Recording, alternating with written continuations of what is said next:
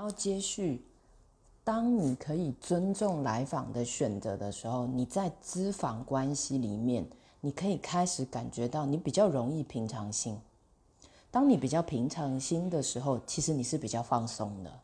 好，那那个放松又可以让你跟啊来访来电的关系是在一个比较稳定的节奏啊，所以你看这样一连串下来，你不觉得整个的咨访关系可以有一个更稳定，然后更安心的节奏嘛？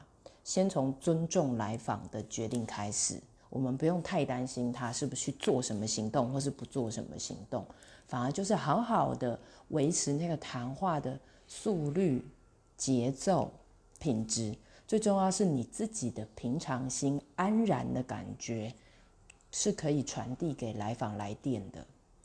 所以从尊重开始，可以平常心哦。